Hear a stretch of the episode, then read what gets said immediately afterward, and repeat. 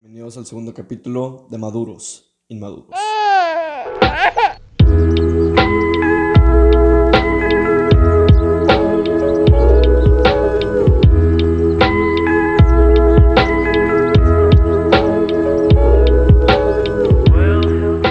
¿Qué tal a todos?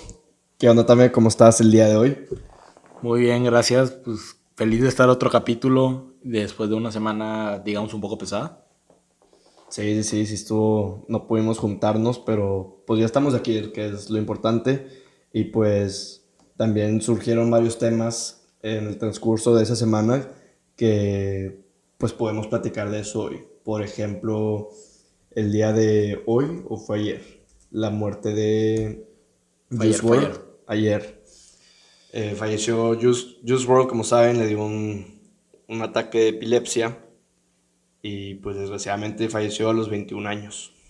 ¿Qué, ¿Tú qué piensas sobre eso? Sí, Jared Higgins, bueno, diciéndolo de su nombre y tenemos que agarrar un poco. Primero, primero que todo, mis, mis oraciones van para la familia y pues para todos sus fans.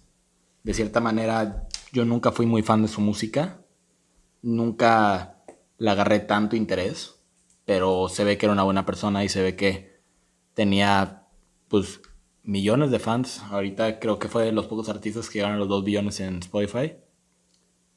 Y definitivamente pues deja un legado. Eh, corto el tiempo, corto el tiempo que estuvo haciendo música, pero definitivamente deja un legado. No, muy joven que se fue, o sea, o sea, ya eh, independientemente de que sea músico, pues como una persona a los 21 años, o sea, tenía toda una vida por delante, ¿estás de acuerdo?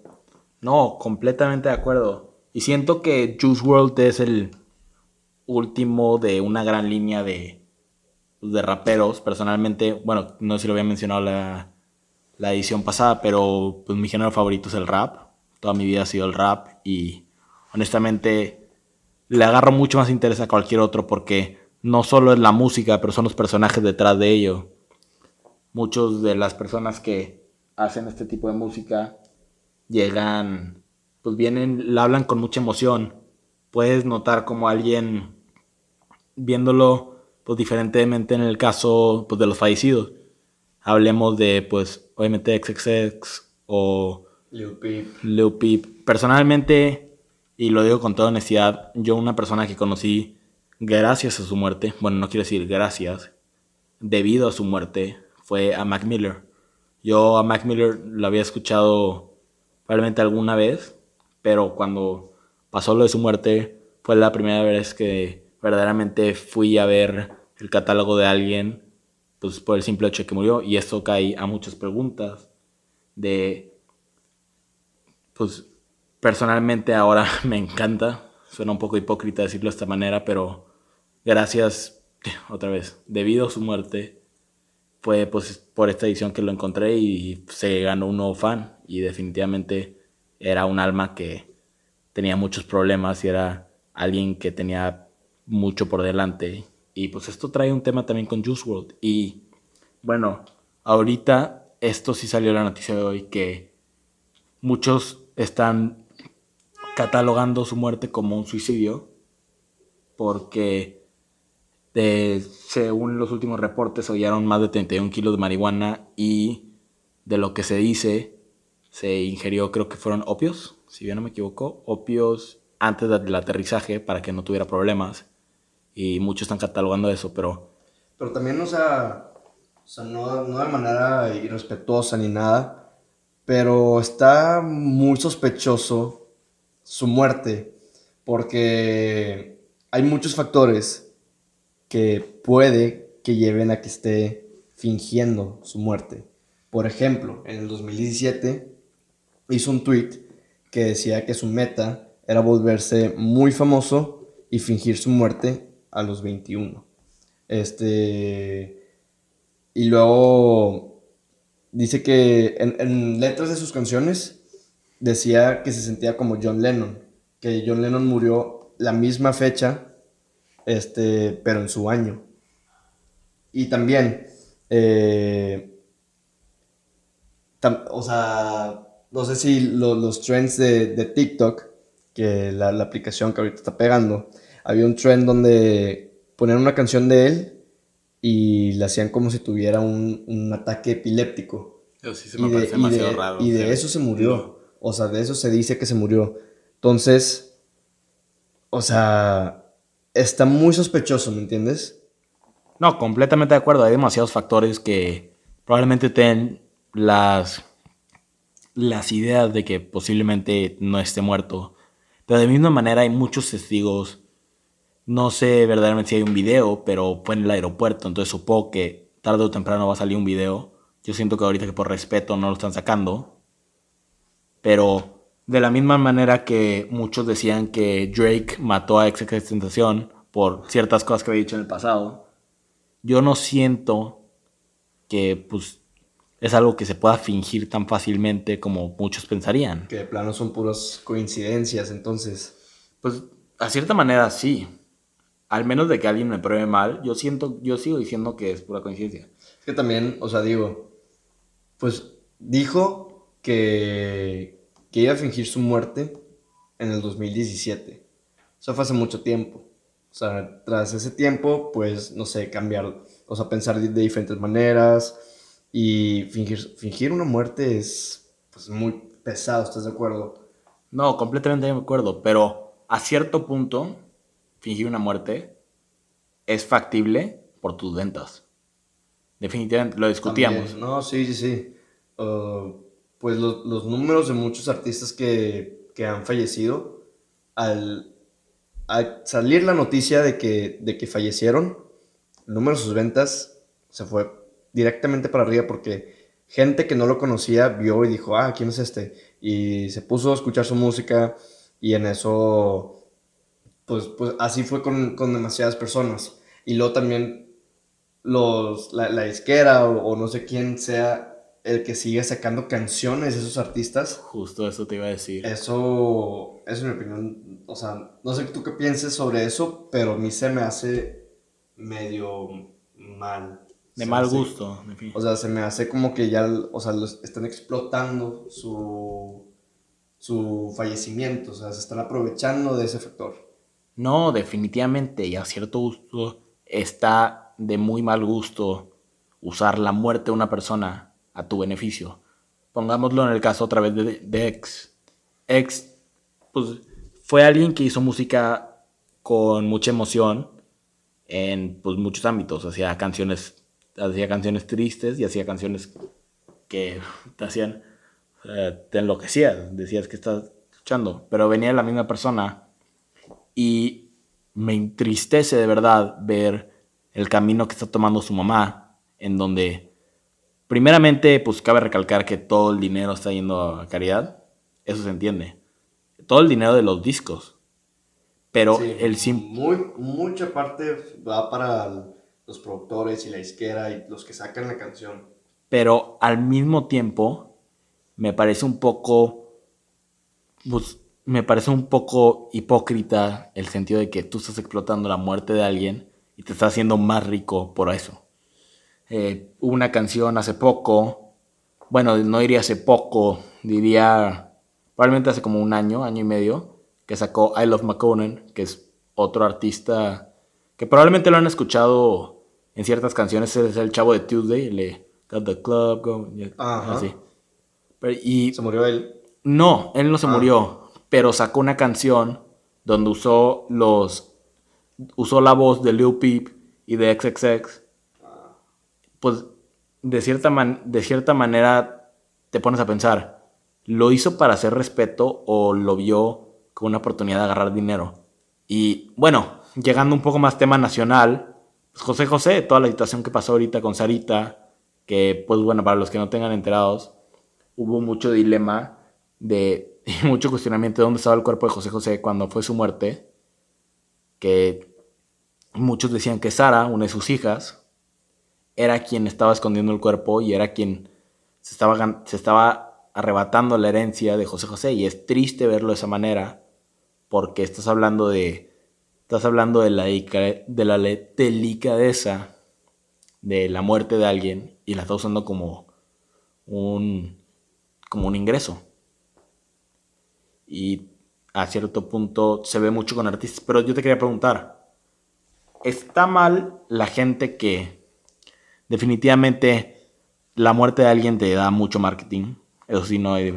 Pero está mal decir, bueno, yo, yo escuché a este artista antes de su muerte, entonces yo soy más importante que tú.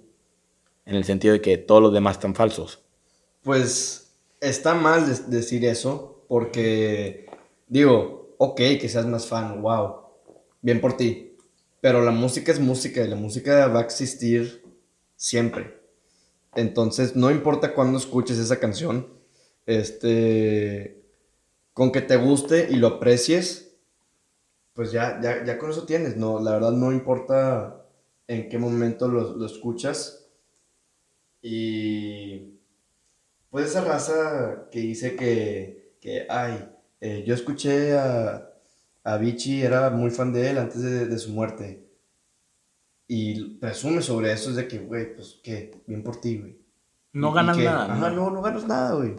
Este, digo, qué bueno que pudiste disfrutarlo cuando, cuando seguía vivo, pero, pero pues ahorita qué, güey, de que más triste para ti, saques de que su, eh, su, su muerte. Pero digo, también, otra cosa es que muchos, muchos de esos artistas tenían eh, álbumes sin terminar. Y el hecho de que lo saquen, eso sí me gusta. Porque digo, pues qué bueno que acaben con su último proyecto. Claro. Pero por algo debería ser su último proyecto. Luego ves cómo, o sea, más con con el tema de X, porque con ese siguen sacando y siguen sacando y siguen sacando. Y dice que, ¿cuándo va a parar esto? Pero pon tú, Avicii, él tenía un, un álbum sin terminar y lo sacaron y ya, hasta ahí. Yo creo que eso ya va a ser lo último de Avicii y ya. Y pues es, es bueno porque pues llegas a apreciar en lo que está trabajando por última vez. No, completamente de acuerdo. Y yo siento que de alguna manera estas muertes pegan muy personal para nosotros. Eh, pues bueno, hablando específicamente de nuestro demográfico, estamos hablando de que estas son personas relativamente jóvenes. De alguna manera, Juice WRLD era un año más grande que un año más grande que nosotros. Mm, Era una persona que apenas estaba empezando y lo que nos entrist- los entristece ver, digo, ignorando un poco el caso de José José que mencionaba anteriormente, porque pues José José ya tenía muchos problemas en su vida. Era una persona que prácticamente ya no podía hablar, mucho menos cantar. Era una persona que verdaderamente estaba mal de la salud. Y era inevitable. Está mal decir, pero era inevitable y me, a mí personalmente me pega mucho porque yo soy afán de su música. De, de verdad, su música me da mucha vida a mí. Pero estos artistas, digámoslo, ex, Mac Miller, Juice, quien también, Lil Peep, quien también ha muerto más o menos. Chester Bennington. Chester. Que es el cantante de Linkin Park. Y nomás por dato, esa banda. No me- no me me- recuerdo. o sea, yo amo esa banda. Y. eh, ese, ese, yo creo que ese y el Avicii han sido las muertes que más, Avicii, sí. que, que más me han pegado. En especial el Chester Bennington. Y lo que más te puede llegar a impresionar es cómo uno puede pensar, ah, esa persona, o sea, está viviendo la vida, ¿me entiendes? Este, es muy famoso, tiene mucho dinero, viaja por todo el mundo, tiene fans, este, que, que los quieren mucho, pero cómo de verdad no sabemos nada sobre esas personas. O sea, ¿quién diría que, que Chester Bennington tenía, tenía tanta depresión que llegó a suicidarse, al igual con Avicii? Se veía como una persona muy feliz, pero tenía depresión. No, claro. Y bueno, en el tema personalmente yo mencionaba que Mac Miller fue, para mi gusto, alguien que encontré después de su muerte. Y hay una línea de una de sus canciones que personalmente me pega mucho. Y viene siendo de la canción Small Worlds. Que dice... "Nine- Yeah. Nine times out of ten, I get it wrong. That's why I wrote this song. Tell myself to hold on. I can feel my fingers slipping in a motherfucking instant, I'll be gone. Do you want it all if it's all mediocre? Staring at the wall in the wall full of posters. Looking at my dreams, who I wanna be. I guess you gotta see it to believe. Y son líneas como estas de cuenta, regresando un poco al tema. Nos pegan tanto estas muertes porque a cierta manera es música que conecta mucho con nosotros, conecta con la juventud. La razón por la que mucha gente sigue escuchando la música de X es porque Se sienten identificados. se sienten identificados. X era una persona que tenía muchos problemas. Tuvo muchos casos de violencia, tuvo muchos casos de, ah, de abuso de sustancias, pero a, a su esencia es una canción, digo una canción, es un artista que ponía mucha, le ponía mucho sentimiento a su música. Igual se puede decir lo mismo de Juice WRLD. Si escuchas verdaderamente la letra de Lucid Dreams, que posiblemente su canción, su canción más famosa, se ve verdaderamente pues, el dolor que tiene un alma que probablemente no ha, no ha visto todo lo de la vida y pues se le ha llegado demasiada fama a la cabeza. Se le ha llegado demasiada fama a ese momento y son cosas que pues al final del día te llevan a estas decisiones. Todavía no sabemos si fue si fue suicidio en partido, si fue verdaderamente un ataque. Pero bueno, ¿quiénes somos O nosotros si- para juzgar? O si fue planeado, digamos, sigue, sigue esa pregunta. Sí, güey, está con Cuba, está en Cuba con Tupac. Pero bueno, ahí ya queda para decir.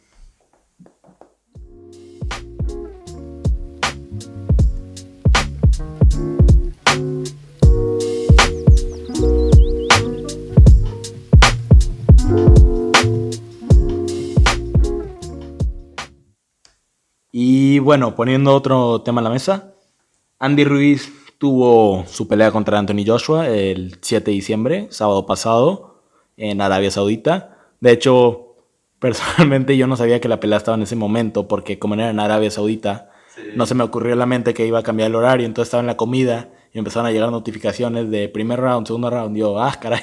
Yo también est- estaba en Instagram y de hecho estaba, estaba haciendo el plan con mis amigos de que, "Eh, pues, ¿dónde vamos a ver la pelea y la chingada?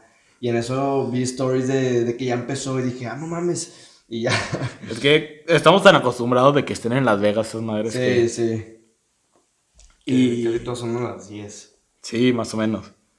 Y bueno, Anthony Joshua, campeón actual del mundo de, de peso pesado en box, se lo quita Andy Ruiz. Y bueno, quitándonos el sombrero nacionalista que a veces nos ponemos, a alguien que, pues bueno, es mexicano nacionalizado, pero bueno, es mexicano, entonces tuvo que haber sido nuestro orgullo. Personalmente yo siento que Joshua ganó la pelea y ganó los eventos después de la pelea. Para quienes no sepan, Joshua tomó el tiempo después de la pelea no para presumir su logro, pero para presumir su trabajo. Dijo, bueno, en la frase exacta no la tenemos, pero el punto es que dijo, yo me quedé humilde, me quedé humilde en mi derrota, yo me quedé humilde en mi victoria. Muchísimas gracias Andy y de verdad tenemos muchas carreras por delante. Mientras que Andy Ruiz aprovechó su momento de, de- fama porque pues antes de, la primera pelea, pues la verdad, pues di- dime quién lo conocía. O sea, digo, digo, mucha gente lo conocía, claro, pero se puede decir que ahorita estaba mainstream, por así decir, porque, pues digo, le ganó. Si no lo hubiera ganado, nunca hubiera sido historia, pues esto de, de Andy Ruiz, no le hubiéramos dado est- esta importancia. Pero sí, yo pienso que, que con eso él tuvo la victoria y lo aprovechó con todo. Digo, este, claro que pues ganó muchísimo dinero, mucha fama, este, muchas entrevistas y, y con eso pues claro que se le pudo haber llegado a subir. Y algo que, que yo tengo pensado es que la revancha, yo ya sabía que, que no iba a ganar Andy Ruiz en serio. por el hecho de que, por el récord, güey. El récord de Anthony Joshua era, era perfecto hasta que, pues, Ruiz le, le ganó. Y fue un descuido. Yo sí llegué a ver esa pelea y fue un descuido de Anthony Joshua que provocó el knockout. Eh, pero eh, cuando se animó a hacer, la, a hacer la revancha, yo dije, no, no, no va a ganar Andy Ruiz. O sea, claramente Joshua sabe cuál fue su error, sabe cómo pelear bien, porque Joshua es, de los mejores boxeadores en la actualidad. Y yo, yo creo que Ruiz sabía que no iba a ganar. Este, claro que le pagaron muchísimo dinero para que se animara y no se quedara con el cinturón. Y pues así la historia. No, y honestamente, yo quiero mencionar un poco de Andy Ruiz. Bueno, después de la pelea, ya, ya remarcamos lo que dijo Joshua. Joshua a cierto punto se quedó muy humilde en todo el proceso. No, no habló de más, no dijo nada de más. Y bueno, Andy Ruiz después tuvo unas palabras que personalmente a mí me pareció como insultando a su propio equipo, insultándose a él mismo. Y prácticamente lo que dijo fue, sí, pues estaba en sobrepeso y pues la fama me llegó. Y de cierta manera él dice, ah, bueno, no, no pasa nada, yo a la siguiente. Y bueno, yo siento que es el tipo de mentalidad que te mata. Porque verdaderamente el box es un orgullo para nosotros después del fútbol es donde más orgullo hemos tenido en el espectro internacional. Sí, todos quieren representar a México. No, y creo que hasta más del fútbol. O sea, güey, hay más campeones mexicanos de box en el Salón de la Fama sí. que pues jugadores. Pero bueno, como sigue siendo un deporte individual, la gente no le pone tanta atención hasta que llegue a pelear el Canelo o hasta otra pelea. Pero de la misma manera, siento que sufre los mismos errores. El fútbol pues bueno, ¿cuál es la diferencia entre Andy Ruiz ahora y Andy Ruiz antes de la pelea? Tenía hambre. Tenía hambre de, de ser exitoso, tenía hambre de verdaderamente ser el mejor boxeador que podía. Y al momento que le llegó la fama, dijo, bueno, ok, yo ya soy, yo ya, a mí ya me quieren, a mí yo ya voy a tener mi dinero y mi fama, ¿para qué practico más? ¿Para qué necesito más? Y esa es la diferencia hasta se ve en la manera que se presentan. Anthony Joshua y Andy Ruiz se ven en una pelea completamente diferente. Y si no hubiéramos tenido la otra pelea como ejemplo, creo que no se hubiera debatido quién hubiera ganado. Pero honestamente es ese cambio como de mentalidad que yo siento que le cae mucho y verdaderamente mis respetos a Saúl, Canelito, este, algún día a ver si escuchas esto, pero de verdad eres un héroe para todos. Eres una persona que se sigue probando a todo el punto que va. De verdad, ve la diferencia de alguien que verdaderamente no se preparó para su pelea y alguien que ha cambiado su categoría tantas veces y ha ganado en tantas cosas que prácticamente yo creo que se puede hacer el debate ya después con De La Joya y con Chávez de los mejores boxeadores de la historia de México. No sé qué opinas. Sí, yo, yo sí, sí pensaría que, que Canelo sería el, el mejor. También, o sea, no, pues no me tocó ver pelear a De La Hoya, este, ni a Julio César Chávez. Pero lo que he visto del Canelo y sus highlights, pues está, o sea, es increíble, güey. Claro que su derrota contra Mayweather, contra el mejor boxeador, este, capaz, capaz y, y de la historia para muchos, este, con la mejor defensa, claro.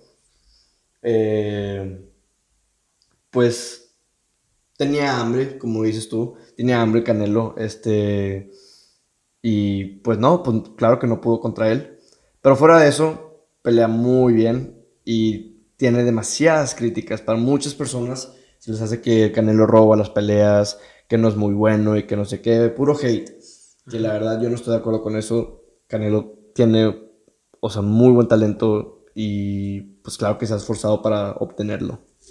No, por supuesto. Y eso es lo, malo. Que el momento que alguien le empiece, el momento que alguien se empieza a ser famoso, el momento que alguien le empiece a llegar, todo el mundo tiene el derecho de criticarlo. Todo el mundo tiene, todo el mundo tiene el derecho, maldito, bueno, no. Primeramente, pues todo el mundo tiene el derecho cuando nadie sabe, ¿sabes lo difícil que es boxear? No, y los huevos que no, Lo difícil, posiblemente no hablo de experiencia, pero los he visto a gente boxear, he visto cómo terminan y no sabes lo increíble que se puede ver cuando ves a alguien, cuando ves a alguien darle su todo y por eso les pagan tanto, por eso, por eso prácticamente terminan como están, porque son personas que se preparan para todo movimiento, para todo.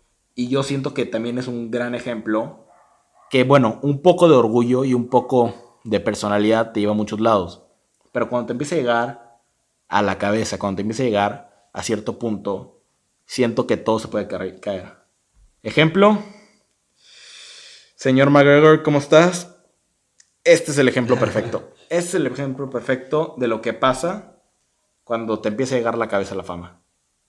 Y también mis respetos a Conor McGregor por lo que ha hecho, pero todos sabemos que no ha sido el mismo después de la pelea de Mayweather. Ah, claro. No, eh, pues también perdió contra Khabib y vaya manera de perder. Vaya manera de Este, perder. Claro que sí, sí se lo subió, pues McGregor la verdad. a- a- ante cámaras se podría decir que es lo contrario de, de Humble.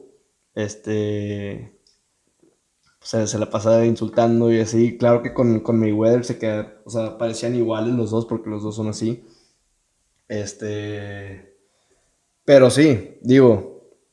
Se confió mucho o, o lo que sea, se le llevó mucho la cabeza a la fama. Y.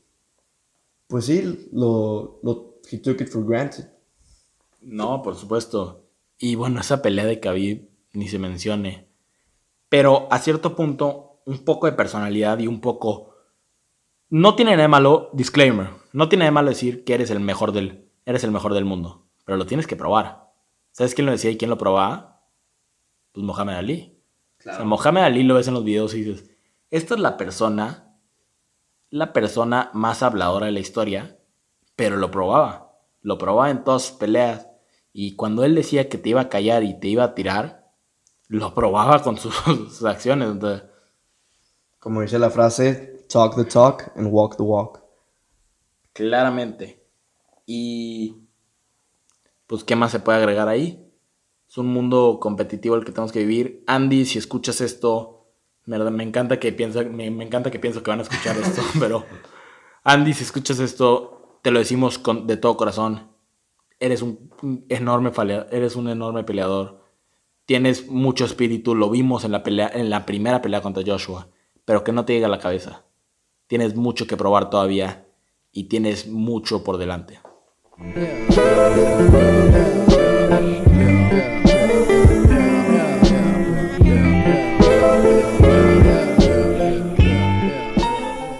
Y bueno, también, ahorita te quiero hablar sobre, o sea, ahorita que es relativamente nuevo, o sea, es esta aplicación con mucho impacto que se llama TikTok. No, güey. Este, digo relativamente nuevo porque apenas se está expandiendo bien, ¿sacas? O sea, esta aplicación lleva desde el 2016 eh, y había otra aplicación similar que se llama Musical.ly, este, que era pues, pues similar, pero que no pegó, no tuvo el impacto que, que tiene TikTok ahorita. Ah, bueno, sí tiene impacto. Este, pero- o sea, sí, pero no, ah, compáralo, güey, compáralo. No, claro, o sea, Este, ya lo de ahorita. le queda corto.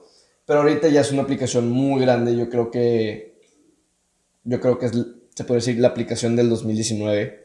Este, todo el mundo lo está usando y, o sea, todo el mundo nos podemos sentir culpables porque empezó siendo una madreada de que, ah, déjame, mínimo para mí para, y para muchos que conozco, era que, ay, pues voy a descargar TikTok de que, nomás pa'l pedo, de que, a ver qué hay. A ver, ¿qué Y hay? te acaban volando, güey. Te acabas, te acabas picado porque es adictivo. Este. Pues, de- otra vez, para, para, para los que no sepan, agregar más información. Eh, es una aplicación de pocos segundos, tipo Vine. Y pues la gente hace pues muchas pendejadas y trends y bailes y cosas así. Entonces, Tame, no te veo muy convencido, te veo con mucho Nada, odio. ¿Qué te parece esta nada aplicación? convencido. De verdad, mira. Yo no soy, yo no, yo no soy tu papá, yo no te voy a decir qué hacer. Y yo no voy a ser la persona que te agarre la contra por el simple hecho que sea popular. Pero esta aplicación tiene tantas cosas mal, tantas cosas mal. ¿Cómo qué, güey? Es que, primero que todo, no me atrae el tipo de humor. Es que es, eso, eso, güey, es un, diferente, es un tipo de humor diferente, güey. O sea, no es como Vine. Punto que Vine era muy light. Y este pedo, es- hay mucho humor negro. A mí, yo creo que ese es mi humor favorito, güey. Me da mucha risa, güey. Y sí, o sea, les scrolleo algunas mamadas y sí, sí me da risa la mayoría de los posts. Es que, Es- bueno, te entiendo si quieres hacer tus posts. Honestamente, hay cierto punto. No, no te voy a decir que yo soy. No te voy a decir que no me dan risa algunos TikToks. Algunos TikToks los veo y me da risa ya me los mandan. Qué padre y todo.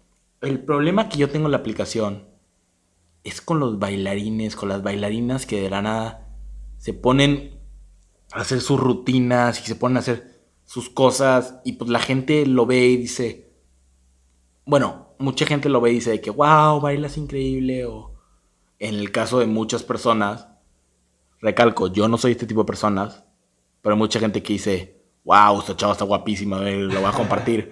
y no, uh, no, ah, ah, no, no está hecho con esa intención. Shout out a Charlie D'Amelio. Güey, ni me hagas empezar con ella. Tiene 15. ya sé, güey, ya sé, pero digo. Tiene ¿Estás de 15. acuerdo que es un trend esa chava? No, O- pero- O lo fue. Pero, güey, Este- estamos de acuerdo que tiene 15 años y claro. estamos, está hablando uno de 20 y uno de 19. Bueno, no está tan mal para nosotros, pero luego hay gente un poco más grande que... No, o sea, yo en lo personal, o sea, nunca me agarré con ese trend, nunca me, me embolé. Este. De hecho, me, me, me desesperaba. No, claro, me Este. Porque sí, también digo, o sea, son bailes. O sea, yo, yo uso TikTok para cagarme de risa con el humor que tiene, ¿saques? Este. Pero la gente que baila o la gente que actúa, la gente que en verdad intenta, que digo, para eso fue inventado la aplicación. Este, pero no es mi cosa favorita, siempre las, las esquipeo. Pero claro que esto de Charlie Amelio me aparecía siempre. Y, y pues fue trending topic. No, sí, honestamente acabo de llegar, o sea, acabo de, de buscar porque me dio mucha curiosidad de que, ah, ¿cuántos followers tiene la chava? Tiene 8 millones de followers. No, y esos followers subieron en el transcurso de una o dos semanas. No, es que estamos de acuerdo que me parece ridículo. No sé si yo de verdad ya crecí a esa etapa, que, bueno, maduros, inmaduros, a cierto punto, no necesitamos explicarle más otra vez, yo siento que lo hicimos muy bien la vez pasada, pero el punto es que yo no le veo el interés. Si quiero ver a alguien llorar con una canción o con una parte de alguna serie donde está diciendo, ay, eres mi corazón, eres lo único que quiero, pues voy a ver la maldita película. No te voy a ver a ti hacer la impresión de esa película con tus expresiones, con tus expresiones y tu cuarto mal iluminado. O sea, me parece demasiado ridículo la gente que lo usa. Bueno, entiendo a la gente que lo usa para el humor. Como dices, el humor negro que se puede ver a veces en TikTok, pero esa es la minoría. Y Yo creo que poco a poco se va expandiendo, güey, porque, o sea, ahorita yo veo más de eso que de que lo que tú dices. Y digo, empezó siendo así. Y yo me acuerdo que cuando, cuando yo me empecé a enterar de TikTok, era gente haciendo eso, actuando, cantando, lo que sea, y otra gente reaccionando a eso de manera, pues, burlándose, de, le agregan algo de, de humor negro, este, y eso los, o sea, en mi opinión lo hacía divertido. No, pero te voy a decir cuál es mi problema más grande con esta aplicación. Deja tú yo, porque al final del día lo descargo no, a mí no me importa, no, no me afecta. A mí lo que me afecta es ver a mi primita de 5 años usando TikTok. Y lo que me afecta demasiado es que como empezó como esta plataforma de canciones y bailecitos y jajaja jijiji, pero igual hay temas un poco más.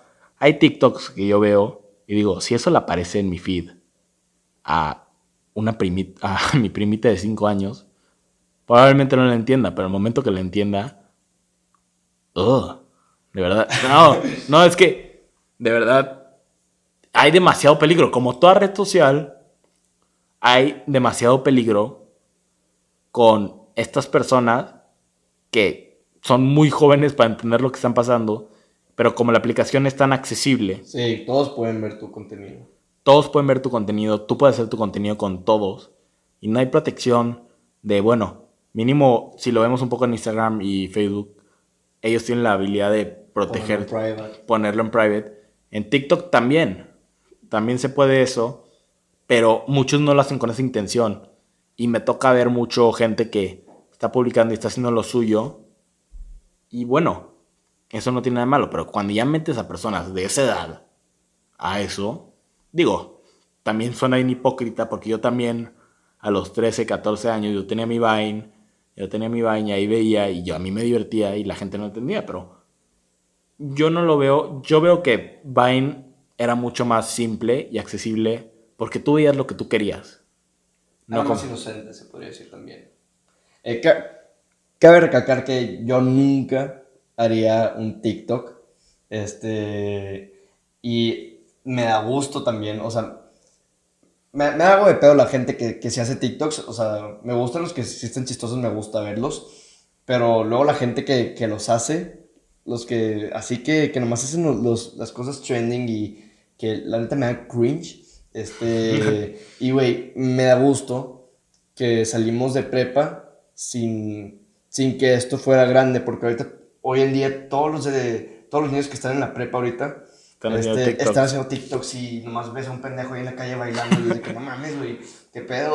No, pero es, es, lo que está ahorita. Lo que está ahorita. También nosotros de pendejos estábamos haciendo vines de 6 segundos tratando de, ah, ser, tratando de ser el siguiente King Batch o el siguiente Shawn Mendes. Que estas personas mucha gente se le olvida que Shawn Mendes, ahorita una de las estrellas más famosas del mundo de pop, nació de Vine. Nació de Vine y le debe su fama a Vine. Y ese es el, el, impacto que puede tener una aplicación como esa. No, y también, o sea, si te das cuenta, TikTok ya tiene ese impacto.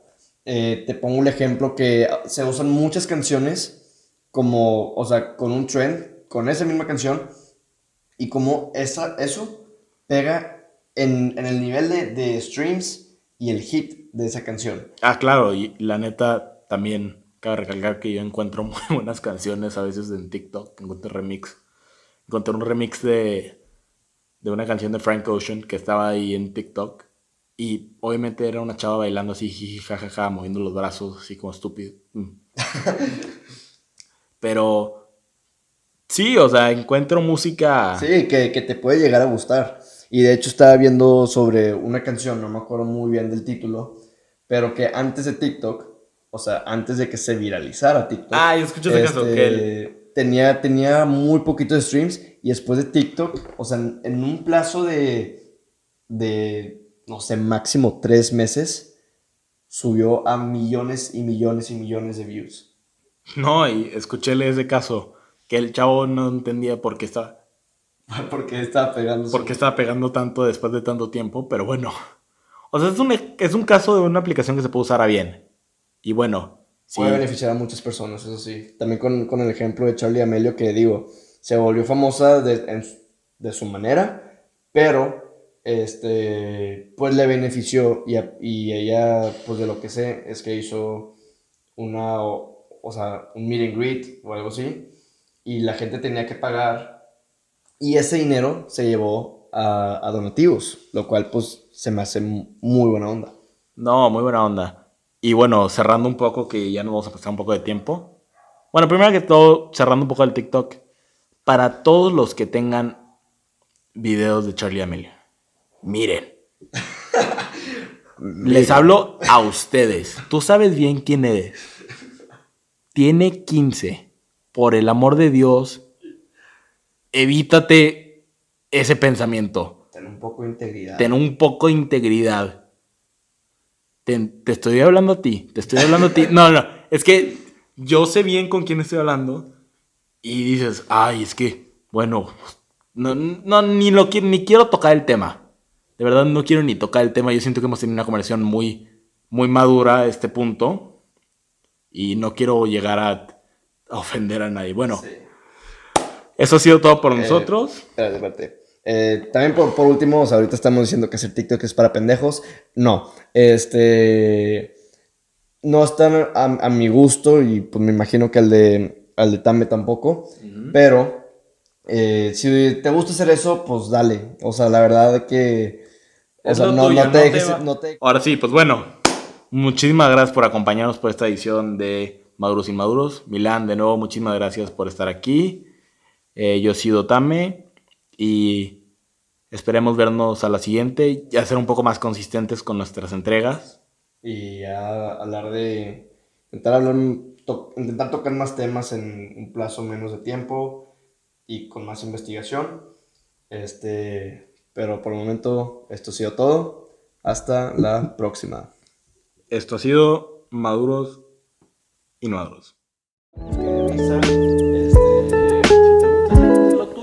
sea, hablando, hablando de nuestra perspectiva. Pero si te vas a hacer eso,